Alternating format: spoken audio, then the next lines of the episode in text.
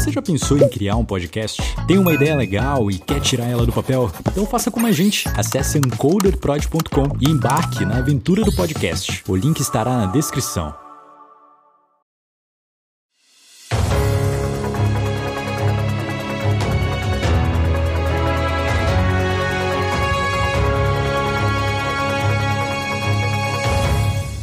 Olá, seja muito bem-vindo a Notícias Indecifráveis, o plantão de notícias do podcast Espaço Indecifrável. Não esqueça de seguir o Espaço Indecifrável na plataforma de podcast onde você está nos escutando. E também não esqueça de seguir o Espaço Indecifrável no nosso Instagram, arroba Espaço Indecifrável, e no nosso Twitter, Espaço Underline Podcast. Então vamos para a notícia dessa semana, dia 1 de maio de 2023, feriado Dia do Trabalhador.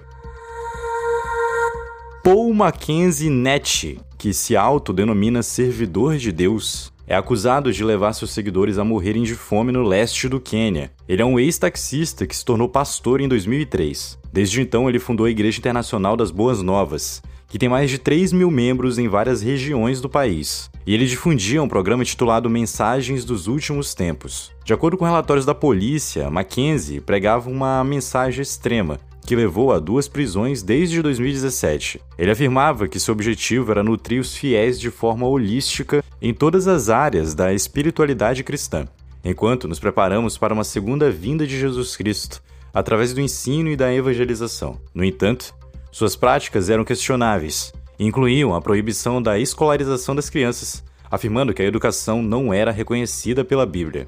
A situação atingiu um ponto crítico quando a polícia encontrou mais de 70 corpos na floresta de Chacaula, aparentemente membros da igreja de Mackenzie. A polícia local interviu, depois de receber relatórios sobre cidadãos ignorantes mortos de fome, com pretexto de conhecer Jesus depois de terem passado por uma lavagem cerebral. O presidente William Ruto denunciou o incidente como uma ação de terroristas. Mackenzie se entregou à polícia em abril deste ano, depois de ter sido preso anteriormente por radicalização. Ele teria sido vinculado à morte de duas crianças que supõe-se teriam morrido de fome por instruções do pastor. Segundo a polícia, ele havia recomendado a seus seguidores jejuar até a morte para se encontrar com seu criador. Ele foi solto sob fiança, mas a situação piorou quando mais vítimas foram encontradas na floresta de Chacaola muitas delas debilitadas e abatidas. Quatro morreram enquanto eram transferidas para o hospital. Embora nos documentos judiciais consulados pela AFP seu nome seja Paul Mackenzie Nietzsche, no sistema da sua organização na internet, ele é chamado de PN Mackenzie. A missão da Igreja Internacional das Boas Novas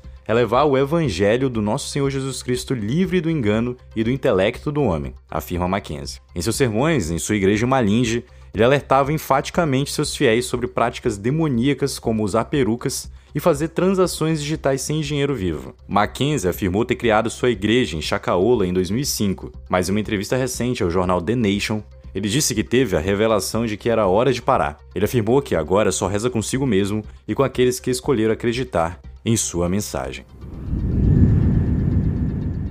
Existem algumas outras histórias em que suicídios coletivos ligados a seitas também ocorreram durante a nossa história na humanidade. Suicídio coletivo da seita Heaven's Gate. Em 1997, 39 membros da seita Heaven's Gate foram encontrados mortos em uma mansão em San Diego, na Califórnia. Eles teriam cometido um suicídio em massa como parte de uma crença de que eles seriam transportados para uma nave espacial que iria seguir o cometa Hale-Bopp.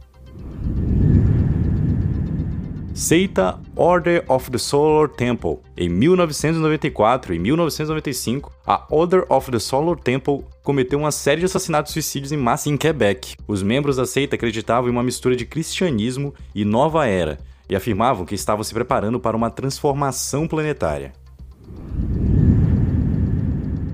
Movement for the Restorations of the Ten Commandments of God. Em 2000, cerca de 778 membros dessa seita foram encontrados mortos em uma igreja em Uganda. Eles teriam se suicidado como parte de uma crença em que o fim do mundo estaria próximo e que eles seriam salvos.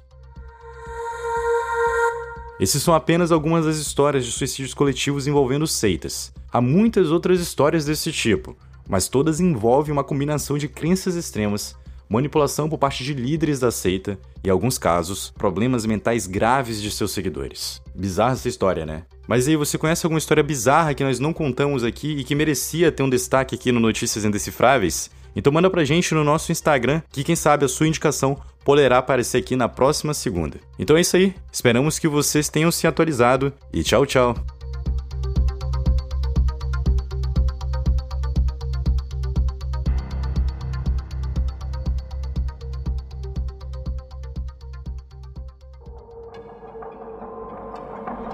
Esse podcast foi um podcast editado pelo encodedprod.com.